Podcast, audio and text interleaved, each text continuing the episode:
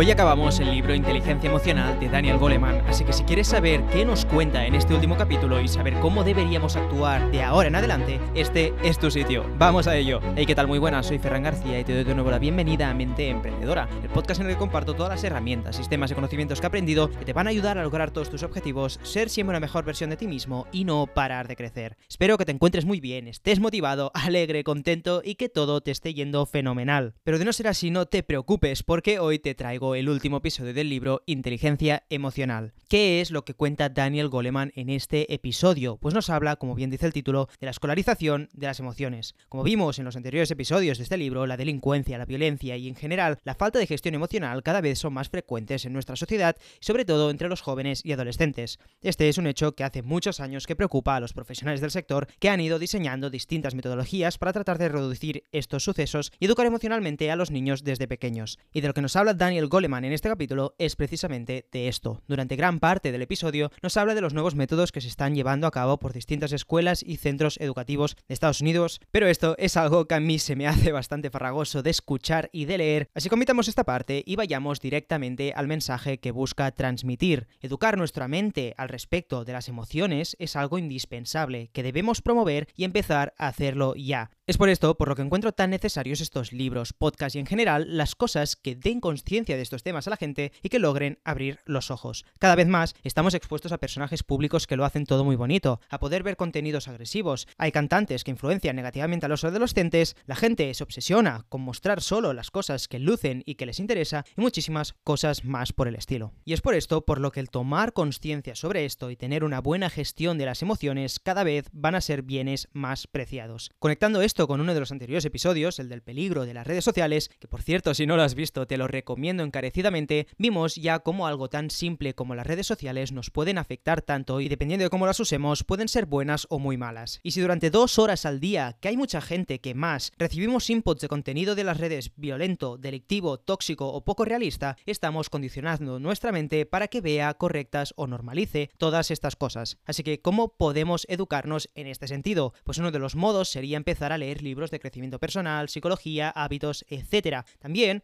escuchar podcasts como este y cualquiera de los otros que vais a poder encontrar. Pero la clave está en empezar con el método que más te apetezca. Así que recordemos esto brevemente. Si vemos a alguien que pueda necesitar educación emocional o si nosotros mismos queremos tener un mejor control de nuestras emociones, eduquémonos sobre este tema ya que es muy importante y difundamos los métodos con los que aprendemos para que todo el mundo pueda aprovecharlos. Hasta aquí el episodio de hoy. Espero que con todo esto te haya convencido de fundir este podcast, haciendo llegar así a cuanta más gente mejor esta herramienta y todos los conocimientos que se esconden en él. Espero también que te haya gustado el episodio y de ser así, recuerda que en la descripción vas a encontrar todos los links a los episodios anteriores que hemos dedicado a este libro y un link al canal de YouTube del podcast al que si te suscribes voy a estar eternamente agradecido contigo y voy a seguir subiendo contenido. Como siempre digo, espero que te haya servido este episodio, hayas aprendido algo nuevo o que al menos te lo hayas pasado bien. Nos vemos la semana que viene y hasta pronto.